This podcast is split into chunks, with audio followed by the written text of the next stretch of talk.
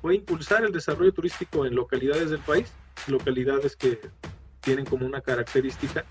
Eh, un pueblo mágico es una localidad que tiene atributos únicos, simbólicos, historias auténticas, hechos trascendentes. Son Puebla, número uno con 10, igual que el Estado de México. Huichapan, porque la barbacoa de ahí no la he vuelto a probar. Que se, que se hacen llamar ellos mismos este el pueblo más musical de México.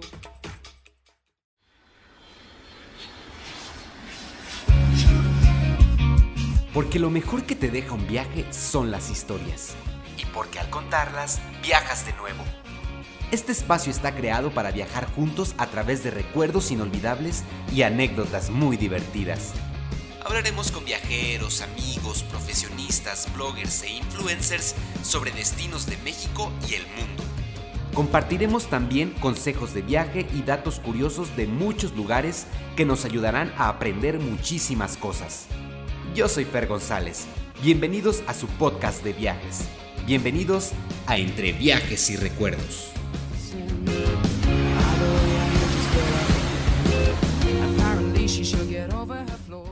¿Qué tal mis amigos? ¿Cómo están? Bienvenidos a un episodio más de Entre Viajes y Recuerdos. Con el gusto de siempre recibiéndolos en este que es su espacio, ya lo saben, eh, mi nombre es Fer González y estoy muy contento del día de hoy poderles presentar un nuevo episodio de este podcast en el cual hablaremos de algo, eh, un tema que yo considero bastante interesante. Verán, eh, el primer pueblo mágico que yo conocí hace pues muchísimos años ya fue un pueblo mágico que está cerca de la ciudad donde vivo y ese pueblo mágico es nada más y nada menos que Pátzcuaro. Pues Pátzcuaro, déjenme comentarles que es un es un pueblito mágico que pues es bastante llamativo, bastante bonito, dadas las, eh, dada la herencia y la arquitectura que tiene. Es un pueblo donde se conservan gran parte de las tradiciones y de las culturas eh, purépechas propias del estado de Michoacán. Y desde que yo lo conocí por primera vez me pareció bastante bonito, me encantó. Pero ustedes sabían que actualmente hay más de 130 pueblos mágicos en México? Este dato de verdad me sorprendió muchísimo. Entonces los invito a que se queden y me acompañen en este episodio que es precisamente un episodio especial donde hablaremos con un guía de turistas, un guía de turistas certificado a nivel nacional que nos va a resolver muchas dudas sobre los pueblos mágicos. Así que si ustedes quieren saber absolutamente todo lo que se necesita saber de los pueblos mágicos de México, quédense conmigo en el siguiente episodio. Episodio número 22, los pueblos mágicos de México.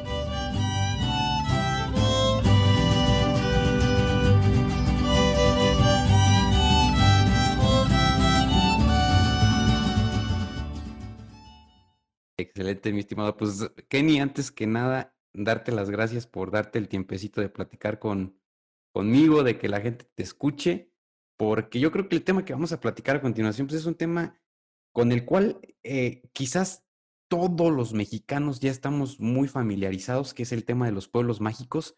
Sin embargo, yo creo que hay mucha desinformación, yo creo que hay gente que todavía no entiende cómo, cómo es esto, cómo se puede clasificar un pueblo como pues pueblo mágico, por qué. Son muchas cosas, es un tema yo creo que muy amplio y a pesar, te digo, de que todos estamos muy familiarizados con él, creo que no tenemos la información muy clara. Entonces, pues te doy las gracias por darte el tiempo de platicar, de que la gente pueda entender un poco mejor estos temas y que desde luego, pues la próxima vez que visiten uno de estos pueblos tengan en mente eh, pues un montón de información más clara gracias a ti. Entonces, pues gracias, mi estimado, por darte el tiempo de platicar conmigo en este episodio. No, gracias a ti por el espacio. Es, eh, sí, es, sí es algo de tomar en cuenta. Resulta que el programa tiene, ya va para 20 años en este año y, y la gente todavía no, probablemente no le han dado la importancia de vida a un pueblo mágico. Todavía me, me topo con mucha gente que dice, no soy mucho de pueblear, no, no es mi hit, no, no es mi interés. Y pues, la verdad siento que se pierden muchísimo de, de lo que se pueden conocer.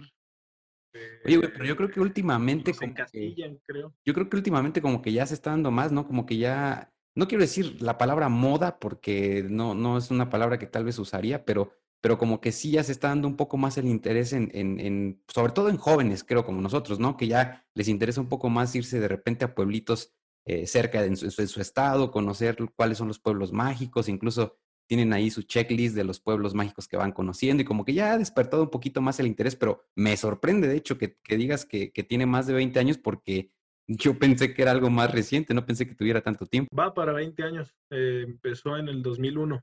Eh, el primer pueblo mágico y así este, se, lo, se lo resalta mucho a sí mismo sería Huasca de Ocampo en Hidalgo y, y este todavía por cierto lo tengo pendiente quería apuntarme por ahí a un tourcito en estos en este mes pero complicado. yo creo que ya quedó descartado. Sí, un poco complicado todavía por la, por la situación. Muy bien, Kenny. Bueno, antes de entrar ya más de lleno a que nos platiques un poco acerca de cómo surgió este programa de los pueblos mágicos, quisiera que tú personalmente hicieras una pequeña presentación para que la gente que nos va a ver, que nos va a escuchar, pues sepa un poquito más acerca de ti. Así que adelante, mi estimado, preséntate. Sí, sí, me... Kenitai Solorio es nombre, ¿no? Kenita solo de Pompa. Este, el, nombre, pues, es un nombre bastante eh, peculiar, porque mi padre así lo hizo, hizo un nombre original, ya lo con mis hermanos no, no lo hizo, no, no lo aplicó. No nombres, este, mío. Pero, pero sí, al, al menos, este, tengo una idea de lo que significa y tiene un origen interesante. Es un origen de los indios aridoamericanos de Estados Unidos, de los Cherokee, Kenitai, Águila en el cielo, y bueno, este, eh, el, el, interés por el, por el turismo de repente no, no me había no, me, no se me había dado, a pesar de que mi padre este, tenía ya un tiempo dedicado y, y me acuerdo el primer acercamiento fue, este, digo, porque viajar tal vez cualquiera lo, hemos hecho con la familia desde niños, desde pequeños, pero yo creo que ya, ya un acercamiento como al medio turístico fue eh, la ocasión en que mi padre estaba estudiando el curso de guías, aquel diplomado que hizo él este, de parte de la Secretaría de Turismo,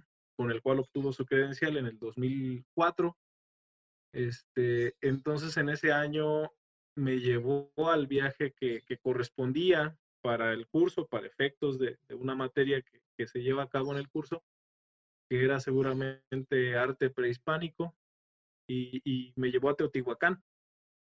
Entonces, este, pues en el autobús eh, pude convivir con, con sus compañeros este, en el autobús y todo Teotihuacán, y yo les tomé eh, la foto grupal, este, por ahí en la pirámide del Sol o de la Luna, tal vez fue este, en algún otro punto de, Teotihuacán, pero, pero fue, fue en, eh, en el 2004 este, y, y, los compañeros de él me preguntaban, ¿tú también te vas a dedicar al turismo? Yo les decía, pues no lo creo.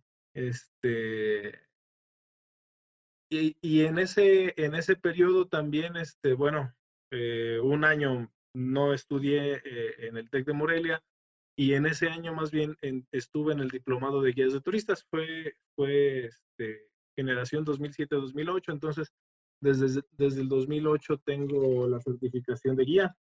Todavía tengo la, el modelo anterior de credenciales. Ahí está. Ya no son así. Oye, ya no te pareces, Cam, ya, ya no eres, ya no eres ese. Pero sí un eh, poco. No, y fíjate que esta no tiene tampoco tanto tiempo, esta la saqué en el 2018, hace dos años, pero sí ya de todos modos la, la cosa cambia en dos años.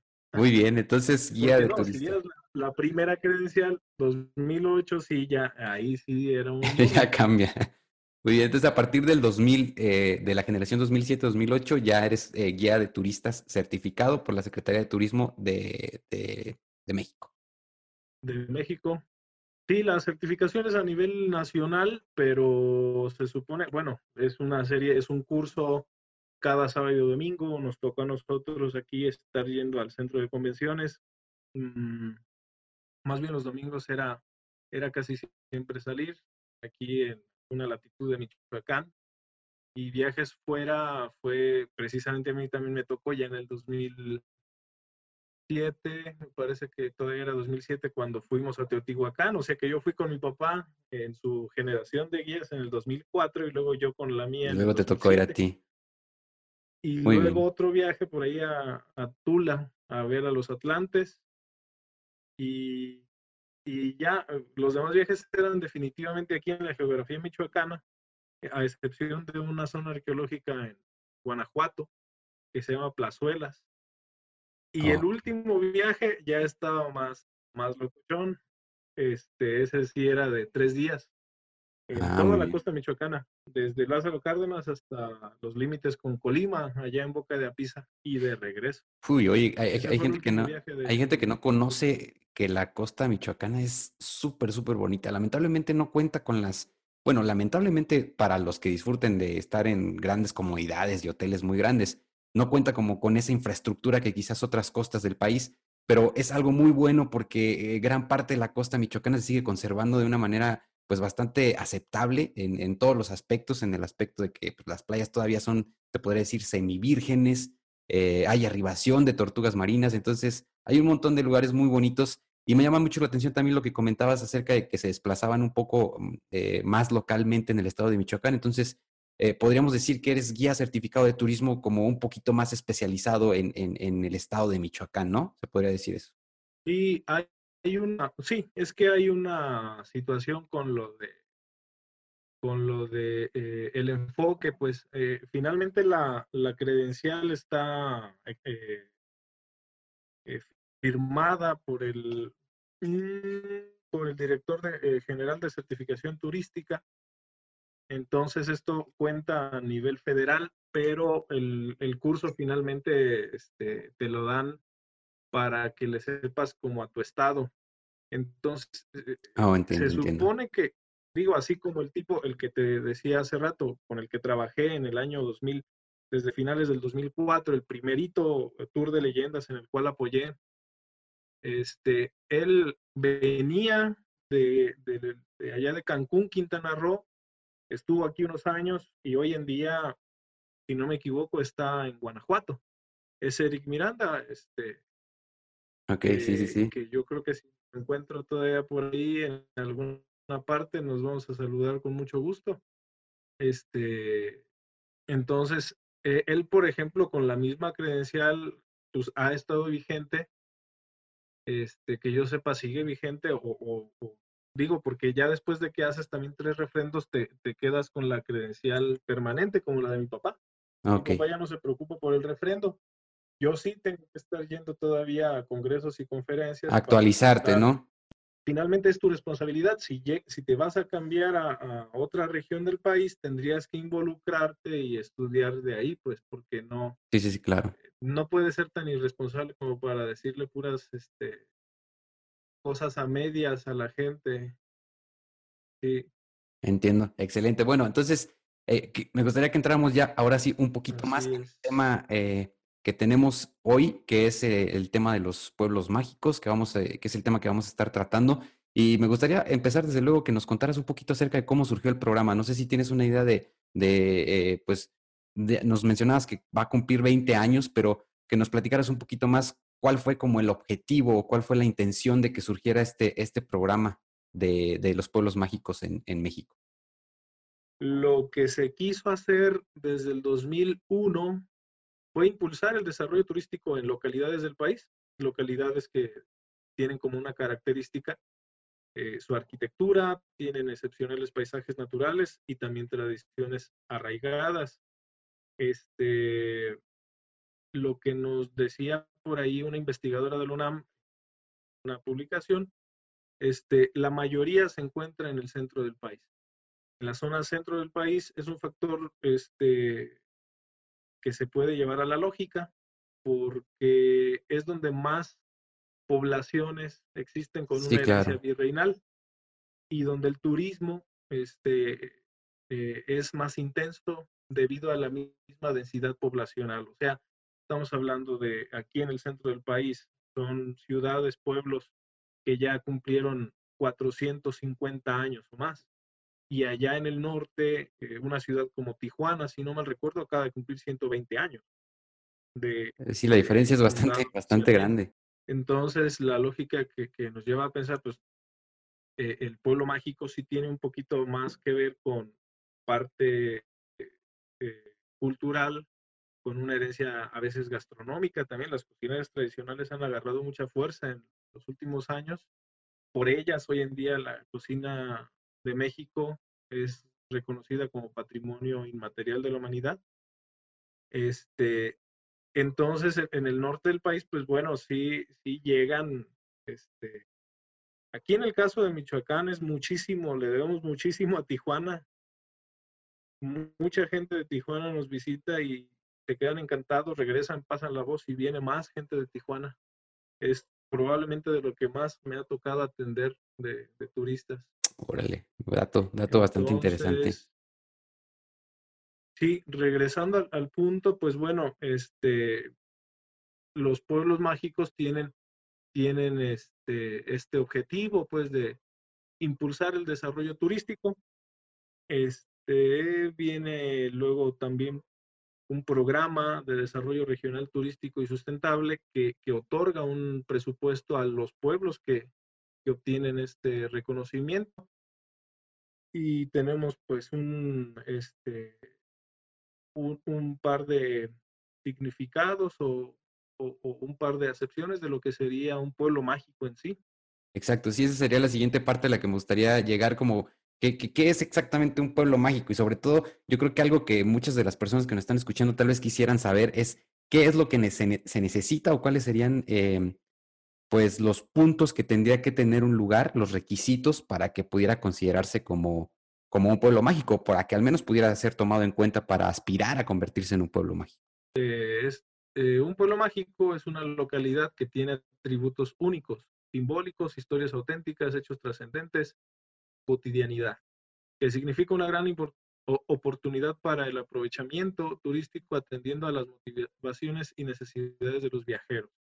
Finalmente también es un reconocimiento a quienes habitan esos hermosos lugares de la geografía mexicana y han sabido guardar para todos la riqueza cultural e histórica que encierra. Entonces, esa la definición como tal de qué es un pueblo mágico, ¿no?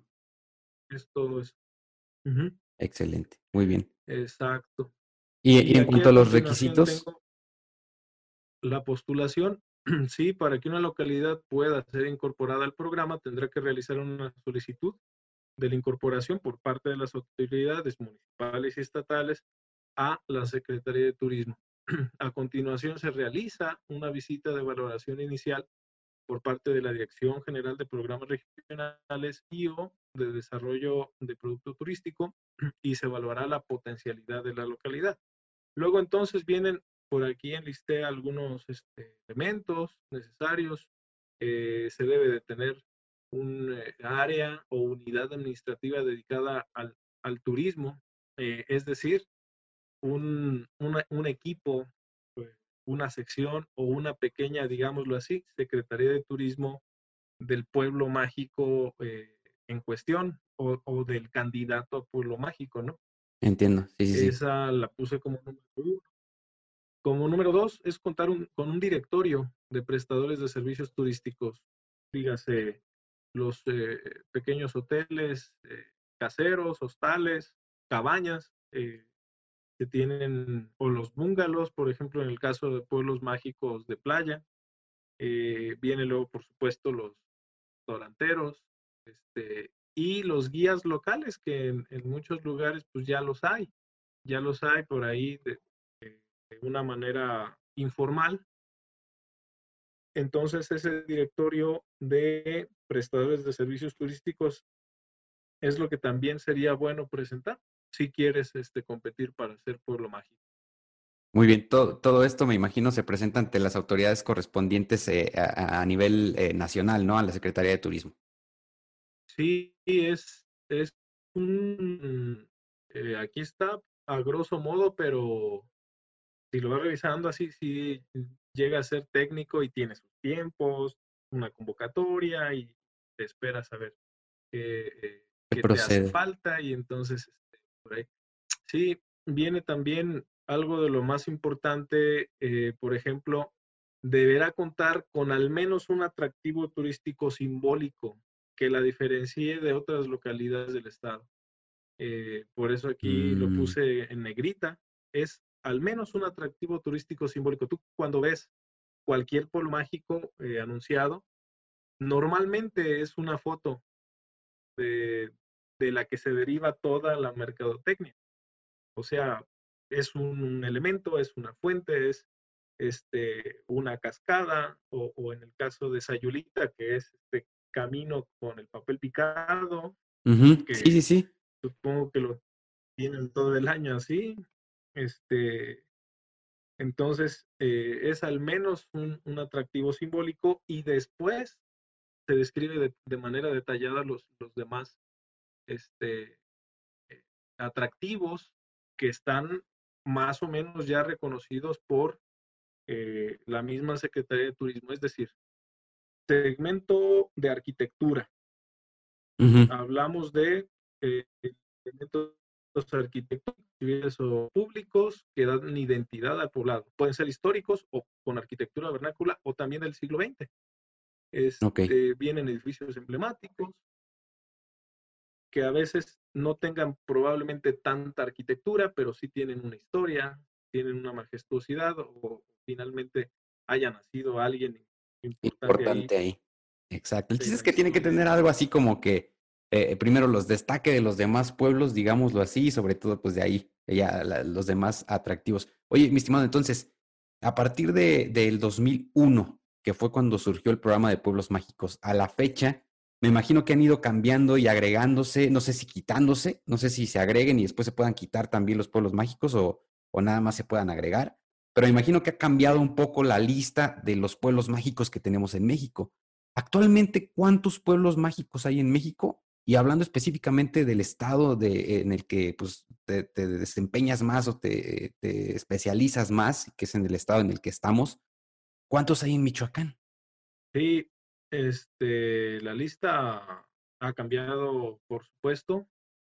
Eh, precisamente hicieron un ajuste en el año para los nuevos pueblos mágicos que se agregaron en el 2015, hicieron un ajuste por ahí, una exigencia un poquito, según ellos, más alta de lo que venían haciéndolo, porque pensaron que en el eh, sexenio 2006 a 2012, que sería el de Felipe Calderón, parece que hubo demasiadas eh, declaratorias de pueblo mágico. Entonces ah, hicieron un cambio, hicieron por ahí este, una serie de lineamientos, agregaron cosas, eh, probablemente detalles, como por ejemplo estar eh, a no más de 200 kilómetros de distancia de un destino turístico consolidado, que no te cueste más de dos horas de distancia llegar a un, a un pueblo mágico, este, que las carreteras, caminos, brechas sean seguros para el uso de automóviles, camionetas, autobuses. Entonces, eh, al final del día, probablemente parecen, parecieran ser muchos mágicos, son 132 al día de hoy, con los 11 que se declararon ahora en diciembre. Ah, eh, fueron 11 en diciembre y hace dos años, en octubre de 2018, fueron 10. Entonces, de 2018 hasta hoy, estamos hablando pues de 21 nuevos pueblos mágicos, porque antes de eso teníamos 111, antes de 2018 111 más 21 sería 132. 132. Michoacán tiene 9. Es de los que más tiene, ah, Michoacán incluso creo que es de los estados que más pueblos mágicos tiene. Los cuatro estados que hoy en día tienen más este, pueblos mágicos están precisamente en el centro del país. Son Puebla, número uno con 10, igual que el Estado de México. Y con 9 tenemos a Jalisco y a Michoacán. Entonces, este, ese es, ese es el número. Hay casos bien, bien particulares en esto, porque pues resulta que estados grandísimos tienen a veces muy poquitos pueblos mágicos y estados pequeños, bueno, para mí, este, yo creo que el caso que más me impresiona es el de, el de Hidalgo. Parece que, a grosso modo, para mí es el que mejor ha trabajado en, en el programa, porque el estado de Hidalgo tiene siete. Es bastante para el tamaño del estado. Órale. Buenos datos. Oigan, y 132 pueblos mágicos en México, así que si alguien nos está escuchando y tenía en mente eh, aventarse este, pues, megatour cuando sea posible, cuando todo esto lo permita, pues son 132, o sea, sí es una, sí es una buena cantidad, una cantidad considerable, recorriendo prácticamente pues todo el país, eh, de norte a sur, este a oeste, todos los estados, 132 pueblos mágicos en México. Entonces, me parece bastante, bastante interesante y, y quiero hacerte una pregunta eh, bien específica en torno a esta situación por la que estamos pasando. Eh, yo me preocupo mucho o he pensado mucho en cómo ha afectado esta situación de, de la pandemia y de la eh, detención prácticamente absoluta de las actividades turísticas en muchos lugares, sectores del país. ¿Cómo ha afectado esta situación desde tu perspectiva como guía de turista a estos pueblos, pequeños pueblos, que al final de cuentas, eh, creo que esta situación de, nombramiento ya como pueblo mágico, pues tal vez les trajo más turismo, tal vez su economía se empezó a mover un poco más y de repente, ¡pum!, toda esta situación detiene por completo eh, la circulación de turistas, de personas, de dinero. ¿Y cómo ha afectado desde tu perspectiva eh, esta situación a los pueblos mágicos? Sí, sí, definitivamente partiendo de, de lo que decíamos inicialmente, eh, a veces el pueblo mágico tiene un elemento por el cual debería de ser visitado. E, el elemento, digamos, distintivo, pero puntos imprescindibles a visitar en un pueblo mágico a veces son unos tres. Y, con la pandemia, resulta que un lugar como Tasco Guerrero, que tú lo ves en todas las fotos, tiene esta, este templo de Santa Prisca y es icónico y es de los mejores que puede haber en México en arquitectura interna.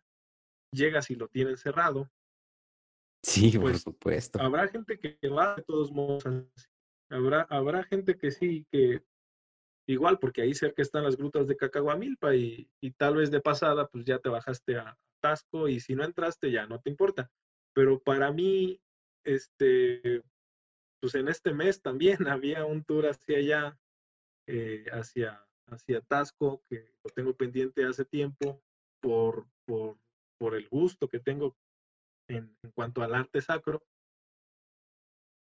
y decidí esperarme. O sea, hay una oferta bastante fuerte de, sí hay unas tres, cuatro, cinco agencias que tienen un tour hacia allá en este mes y en el que sigue, pero pues por más que me garantizaran que el templo de Santa Prisca va a estar abierto, yo, yo no, yo no le entraría, o sea... no te este, arriesgarías. Por vender.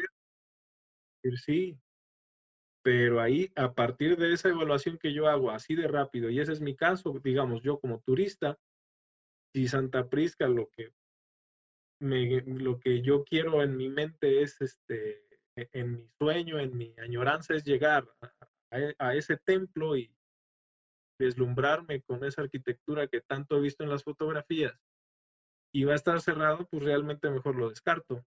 Entonces, volvemos eh, eh, al, mismo punto. Aquí el caso de Pátzcuaro, tienes unos tres puntos imprescindibles, que es la plaza, la plaza Don Vasco de Quiroga, la Basílica de la Salud y la Casa de los Once Patios.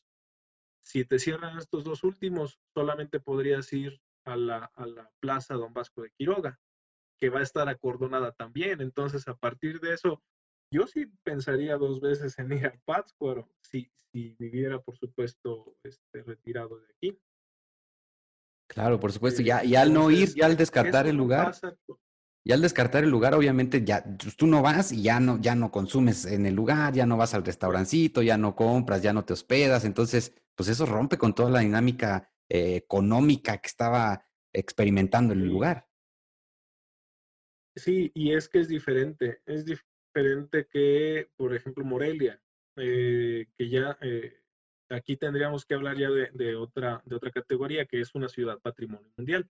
Una ciudad patrimonio mundial como Morelia, como Puebla, como, este, eh, imagínate, Oaxaca, tienen unos 10 puntos imprescindibles para visitar y con la pandemia probablemente te quiten la mitad, no puedas visitar la mitad, pero al final del día vas a decir, ¿sabes qué? De todos modos, en Morelia me voy a poder tomar una foto con la catedral, con las tarascas, con el acueducto, todo es por fuera, no importa, voy. Pero en el caso de pueblos mágicos que tienen a veces nada más tres puntos a visitar, o a veces uno, o sea, Sayulita, yo no sé vuelvo con Sayulita porque eh, pues ya sin, sin ese lugar, sin e, e, esa callecita con el papel picado, ¿A dónde vas? Pues te tomas una foto en la playa, pero ya no le veo mucha diferencia con, otra playa, ¿no? Sí, sí, sí. Oye, entonces podríamos decir que específicamente este tipo de lugares, eh, pueblos pequeños con estas características, ah, se han visto impactados de, manera mucho mayor que, cualquier otro lugar, eh, pues, de importancia turística en, México. Entonces, pues la verdad yo creo que la están pasando muy mal y, y de verdad que este episodio me sirve para esa reflexión, para invitar a todas las personas a que cuando esto se, cuando, cuando la situación lo permita, claro, y cuando este, se empiece a retomar las actividades turísticas en México, yo creo que lo primero que tendríamos que hacer sería acudir a pueblear, o sea, irnos a los pueblos locales, a los pueblos que tenemos cerca, en los diferentes estados, para empezar a generar eh, de nuevo esta dinámica económica en estos pequeños lugares que yo creo que han sido definitivamente los más afectados durante toda esta situación. Entonces, eh, lo primero que tendríamos que hacer sería eso antes de pensar en irnos a, no sé, Cancún, irnos a otro país, lo que sea. Si de verdad queremos ayudar y si de verdad estamos comprometidos con el turismo en México, lo primero que tendríamos que hacer sería, eh, desde luego, ir a, ir a estos, estos pequeños lugares que, que han tenido, reitero, un impacto bastante negativo con toda esta situación de la pandemia. Mi estimado, ¿cuántos pueblos mágicos conoces? Bueno, precisamente en el, en el documento este de, de Excel los, los pude marcar ya. Eh, son 47. 47 pueblos mágicos, ahí está. Si alguien nos está escuchando y quiere alguna vez eh, datos, eh, recomendaciones, tips acerca de pueblos mágicos, este es el señor indicado para eso. Al final del episodio les vamos a dejar obviamente sus redes sociales y todos sus contactos para que ahí se pongan en contacto con él. Y desde luego también si quieren alguna, este, alguna actividad turística ya un poco más eh, amplia y que, mm, vuelvo a repetir, la situación eh, lo permita, pues ahí está un excelente ya de turismo de, este, especializado en los pueblos mágicos. 47 pueblos mágicos entonces, Kenny. 47 y fíjate que, pues la verdad, eh, en este año pasado pude ir a, a 15 en un, en un tramo, en una vuelta por ahí con unas personas. Este, pude hacer un circuito unos 10 días y conocí 10. Con otras personas fueron otros 5. Entonces, todavía antes, todavía en Navidad, pudimos ir ahí con la familia a pasear un poco a Mastamitla. Okay. Este, entonces fueron más bien 16 pueblos mágicos el, año pasado. Este, también en un acto medio de valentía, obviamente que en alguno de, de, esos pueblos mágicos no, no, se pudo hacer todo lo que ofrecen, precisamente por la situación. Imagínate, Bernal, yo traía hasta el unas botas nuevas como para aguantar por ahí la, la subida, según yo, y, ah. y estuvo cerrado. No pude subir la peña. Muy bien, 47 y contando. ¿Cuál de esos 47 pueblos mágicos, Kenny, ha sido? Me imagino que obviamente todos tienen su encanto, todos tienen sus atractivos, pero debe haber ahí uno que te haya marcado, que has dicho, wow, este me encantó. Quisiera que nos compartieras cuál fue ese pueblo mágico y que nos platicaras un poquito acerca de él. ¿Qué fue lo que te gustó? ¿Por qué, por qué fue que te llamó tanto la atención? Bueno, para esto te quise compartir eh, esta imagen donde se encuentran, tú conoces el reguilete de logotipo, ¿verdad? De, sí, sí, sí, por supuesto. mágicos, este reguilete de, cinco colores. Cada color corresponde a un elemento. Entonces tenemos el color verde, que es de la naturaleza, tenemos el color naranja, que es gastronomía, el color rosa, que es artesanía, el color morado sería la cultura y tradición, y el color azul es, es la gente, entonces yo hice como una selección de cada uno. Eh, tengo un, quinteto de pueblos mágicos. A ver, échamelas. Eh, en lo que sería gastronomía, sería Huichapan, porque la barbacoa de ahí no la he vuelto a probar. La barbacoa de Huichapan fue punto y aparte. Los frijoles que vi ahí en un pequeño tianguis estaban impresionantemente grandes, estaban geniales y el paisaje que luego tuve en una parte donde hay este, pinturas rupestres. Este, por aquí te compartiré la foto. Este, ese paisaje es, es de puras cactáceas, de pura, pues tú eres biólogo, entonces ya verás este paisaje que es típico de, de esta parte de México, este, donde se tiene un elemento que a mi padre le encanta, a mí no. Es un tipo de tuna que es como ácida, se llama choconostle.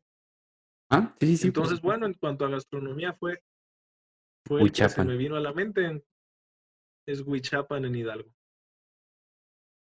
En cuanto a artesanía, pues precisamente hablando de, de Michoacán, este, aquí sí es el que, el que corresponde mencionar de Huichapan porque de Michoacán, porque no hay, este, no he conocido otro donde la artesanía pese tanto. Santa Clara del Cobre. Santa Clara del Cobre, este, yo, yo incluso me lo pregunto si no tuvieran los artesanos y si no tuviera eh, este concurso nacional de cobre y si no tuvieran este, este espacio que es la feria, pues no, no sé si sería pueblo mágico. Realmente es muchísimo peso, muchísima identidad lo que le da la artesanía del cobre martillado a Santa Clara. Muy bien, muy bien. Hasta en su nombre. Sí, claro, por supuesto. En su nombre menciona su artesanía. Muy bien, continuamos entonces con cuál, cuál sería el siguiente, el naturaleza.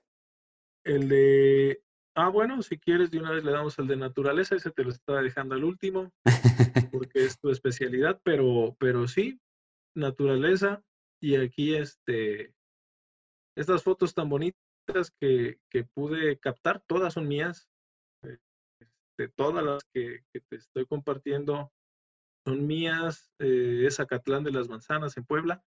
Eh, tenemos la, la Barranca de los Jilgueros, ellos este, lo han pensado muy bien. Hicieron un puente incluso de cristal ahí en Zacatlán de las Manzanas.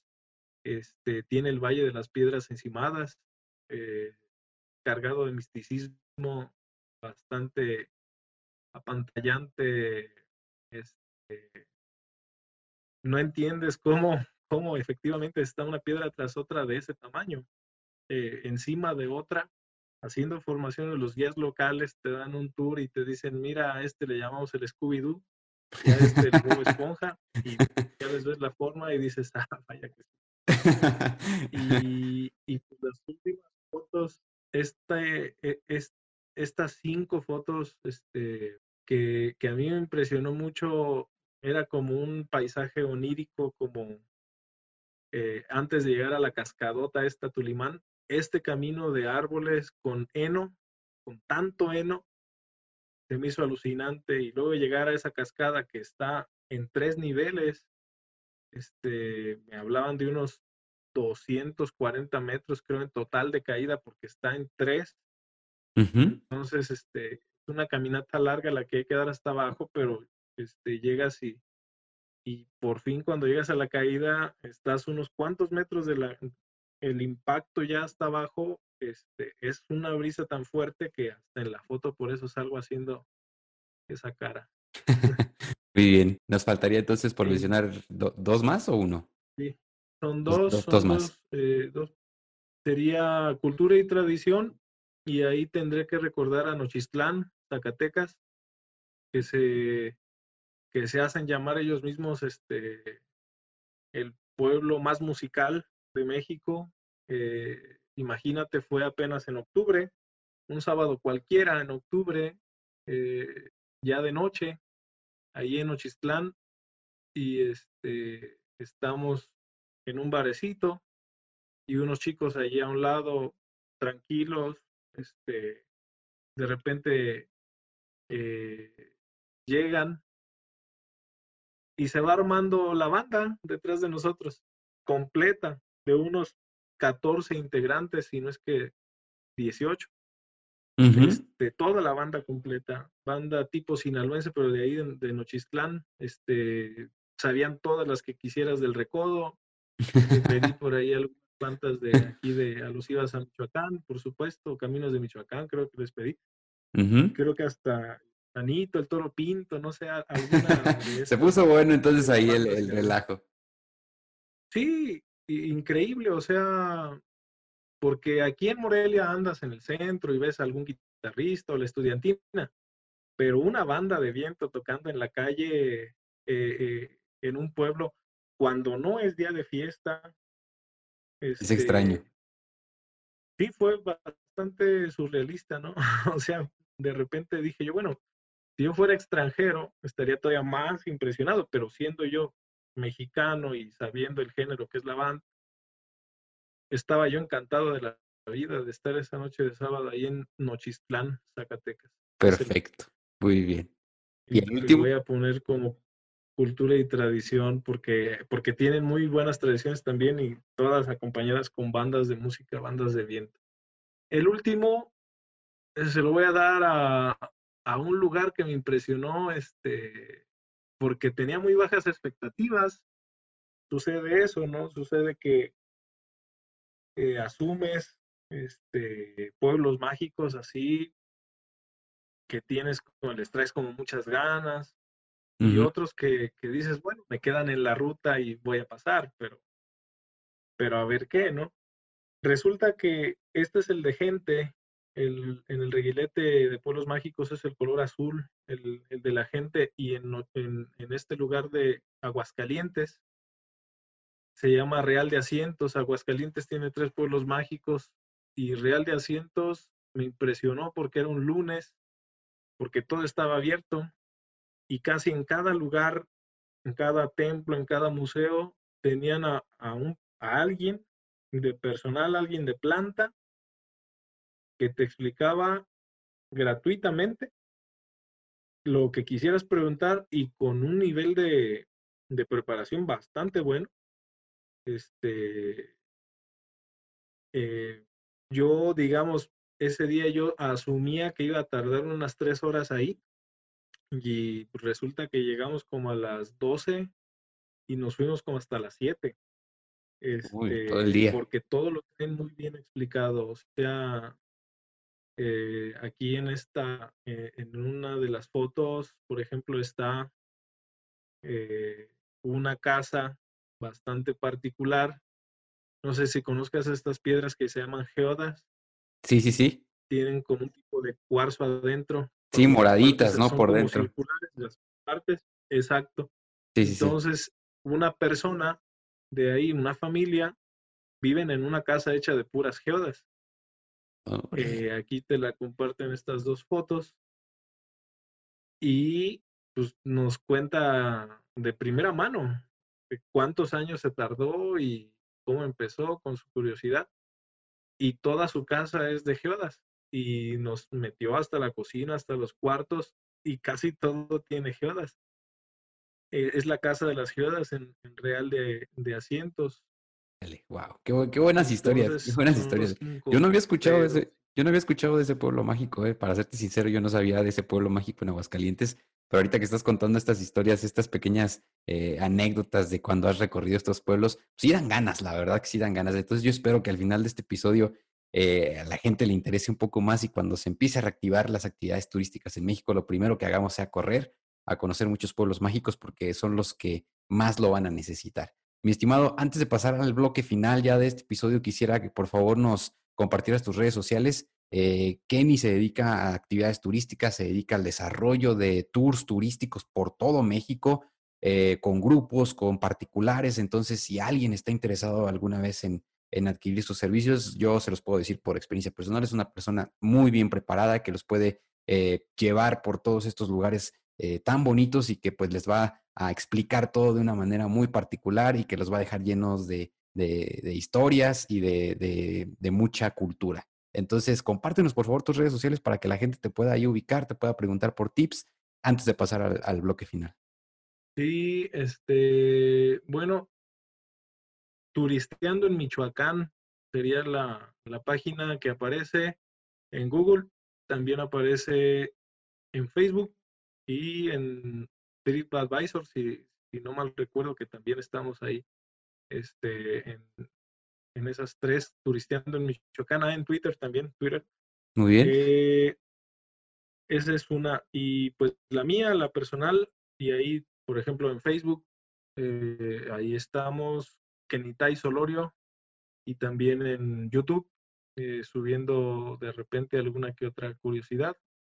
A veces este, también algún que otro evento, concierto aquí local en Morelia, tengo muchos ahí en página de YouTube, pero también cuestiones de, turismo como la zona de Hazers, me acuerdo que, lo, puse, lo compartí en YouTube, una parte donde, donde se ve bastante impresionante de los azufres, que luego casi nadie va. Este, nosotros lo descubrimos ahí medio accidentalmente y a los turistas les, les ha encantado, los hemos llevado.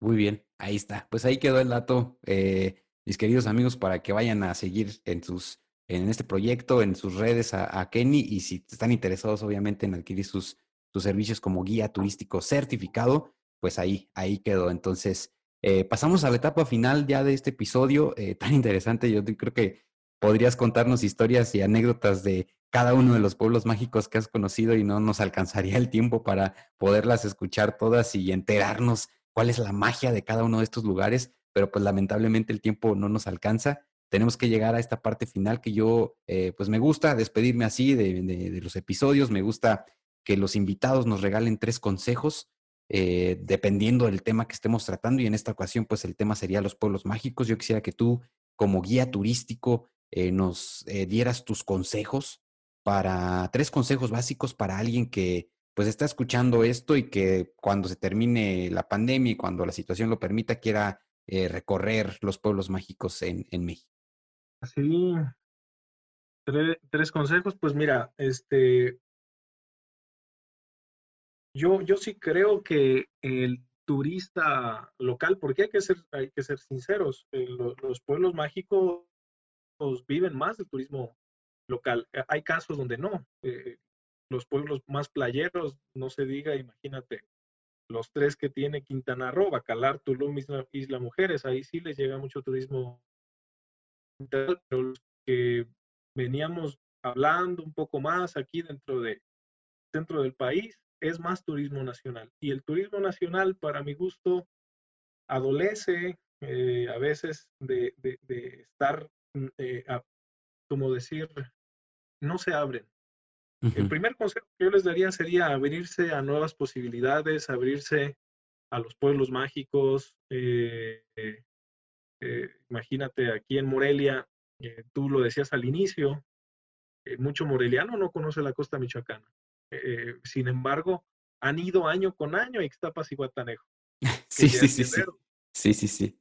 Entonces, este, probablemente no conocen este, un pueblo como Tacámbaro, Jiquilpan o Santa Clara.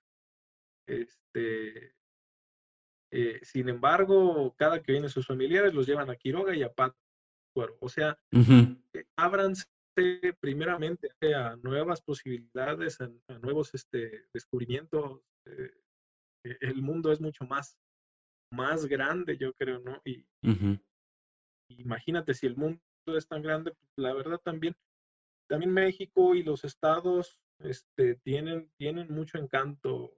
Eh, por muy, por muy, ¿cómo te diré?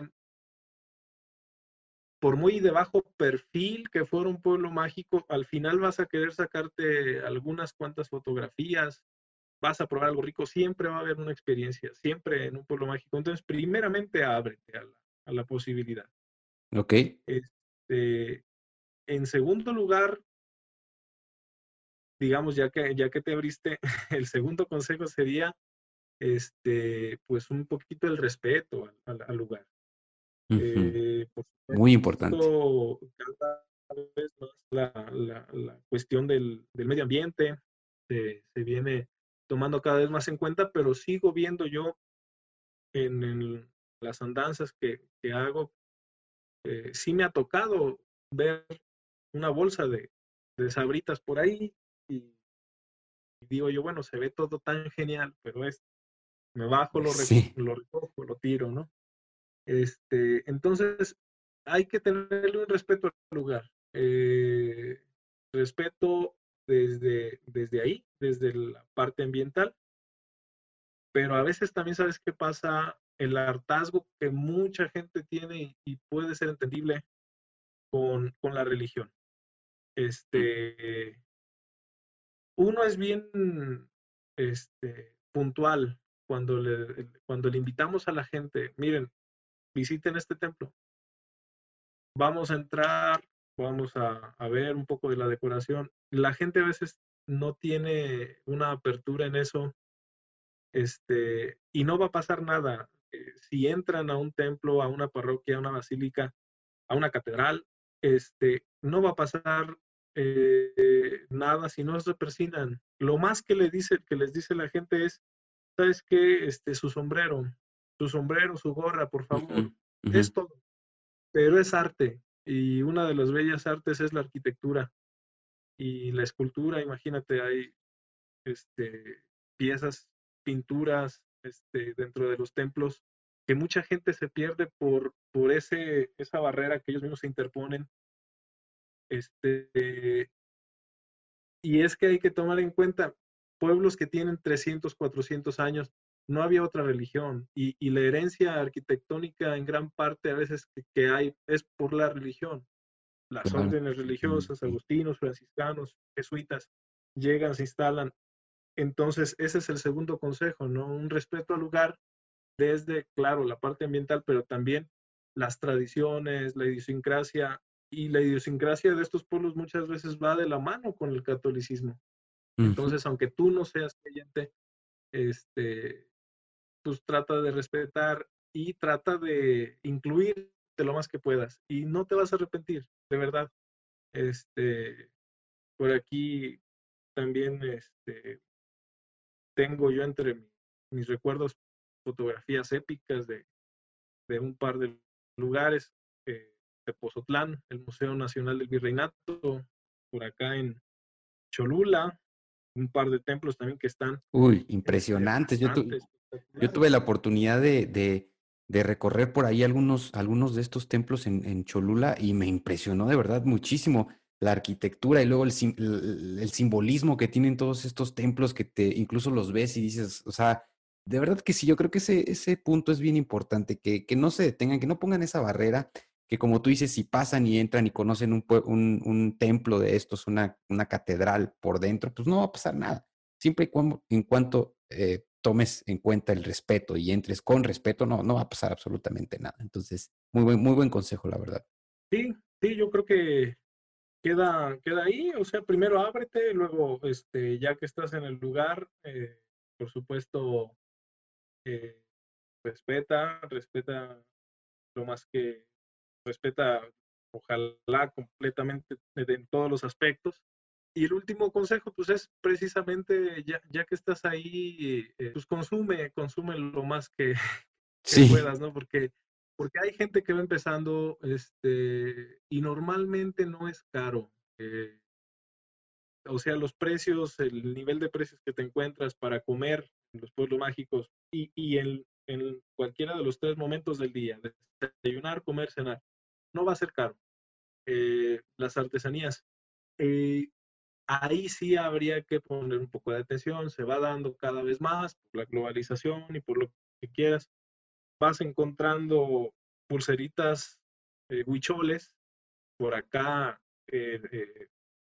dígase aquí mismo en Pátzcuaro, este, Hechas en China, ¿no? Luego ya hasta artesanías que, híjole, sí.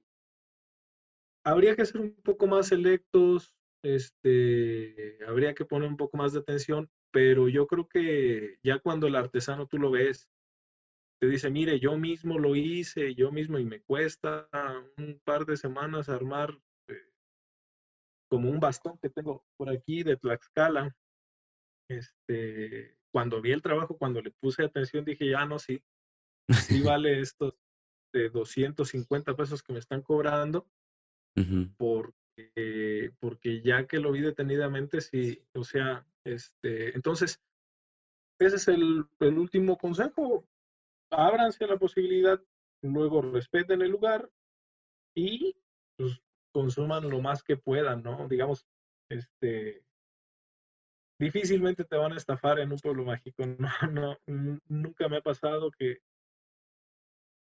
quieran abusar de ti en cuestión de precios. Entonces, este, pues date el gusto y date vuelo ahí consumiendo lo más que puedas. Este, tanto productos como servicios, también el tema de los guías, pues tratar de que sean guías este, certificados. A veces, bueno, no tienen la culpa. En algunos pueblos mágicos no les ha llegado todavía el tema de la certificación. Eh, aquí mismo en Michoacán, apenas fuera de Morelia, se ha podido dar en Uruapan el curso de guías. Entonces, obviamente, habrá algunos guías que no, no tengan su credencial, pero al final el que sabe, sabe. Hay guías locales buenísimos. Este... Entonces, bueno, esos son los tres consejos. Excelente. Para que se abran más a la posibilidad de pueblos mágicos. Muy, bien. Pues muchísimas gracias por tus consejos, Kenny. Eh, los apreciamos muchísimo. Yo creo que son consejos muy sabios que todos tenemos que tomar en cuenta a la hora de, de visitar estos lugares. Entonces, pues muchísimas gracias por este bloque final, por esos, esos buenos consejos. Y nada, pues agradecerte muchísimo el tiempo que te has tomado para participar en este, en este bonito episodio eh, donde pues tenemos ya una, una, una, idea un poco más clara de lo que eh, son los pueblos mágicos, de lo que representan los pueblos mágicos para el turismo nacional en México. Y pues agradecerte muchísimo por esta participación. Te mando un muy fuerte abrazo hasta donde estés. Espero vernos muy pronto. Y de nuevo, muchísimas gracias por estar con nosotros en este episodio. No, sí, gracias a ti. Ojalá que se logre, se logre poco a poco, pues. Eh, turismo nacional tiene que, eh, tiene que valorar. Primero hay que valorar lo nuestro para que desde afuera también lo valoren. Eh, eh, hay que saber para recomendarle a los familiares y para el caso aquí de los michoacanos, pues de los morelianos. De verdad, hay más, hay más allá de Pátzcuaro y Quiroga. Sí. Este, entonces, este, hay, hay que diversificar. Porque está bien fácil hoy en día. tenemos Google Maps, tenemos esta otra de Waze para, para llegar a donde tú quieras. Entonces está fácil. Hospedaje también. Hoteles, hostales, bueno, Airbnb todavía. Sí, sí, sí. muy bien, muy bien. Pues ahí quedó entonces este bonito episodio sobre los pueblos mágicos con el guía de turismo certificado Kenitai Solorio, que nos ha hablado un poco acerca de este tema tan importante en el turismo nacional. Y espero que la hayan disfrutado muchísimo. Em, no sin antes recordarles de nuevo hacerles esta invitación para que cuando todo esto cambie y la situación lo permita, corramos a, conocer estos bonitos pueblos mágicos en México. Ahí quedó este episodio. Mis eh, queridos amigos, gracias por estar nuevamente con nosotros, sintonizando su podcast de viajes entre, entre viajes y recuerdos. Eh, les dejo aquí también en la, en la descripción del video las redes sociales de Kenny, eh, su proyecto de Turisteando en Michoacán, las redes sociales también del podcast y también recordarles el correo de contacto que es eh, viajeros y recuerdos gmail.com para que se pongan en contacto con nosotros. Muchas gracias, que estén muy bien. Nos vemos en el próximo episodio. Mis amigos, pues muchísimas gracias por haber estado conmigo acompañándome en este episodio en el que nos nutrimos muchísimo acerca de los pueblos mágicos de México. Ahora sabemos exactamente qué es un pueblo mágico, conocemos gran parte de, de lo que eh, pues en lo que consiste este programa de turismo en nuestro país, en México. Si ustedes son de otros países, eh, pues ahora tienen una idea un poco más clara de lo que es un pueblo mágico aquí en nuestro bello país, en México. Así que les agradezco muchísimo. Eh, también comentarles que en el siguiente episodio platicaremos con... Jimena Ugalde, ustedes la ubicarán más en redes sociales como Mexicana con Alas, una mujer queretana que nos va a platicar acerca de cómo es viajar como mujer a través de un montón de países en el mundo. Toda la eh, eh, problemática que envuelve el machismo global en el turismo y cómo ella como mujer ha sabido sobre, sobrellevarlo y viajar a través de muchos lugares y además de cómo está trabajando también en, el emprendimiento y apoyando a otras mujeres a que, a que emprendan sus propios negocios. Así que es un tema bastante interesante. Eh, espero que me acompañen también en el siguiente episodio y les mando un cariñoso eh, saludo, un, gran abrazo hasta donde quiera que estén, agradeciéndoles nuevamente que me acompañaran en este episodio. Así que nos vemos en la próxima amigos, mi nombre es Fer González, hasta la próxima.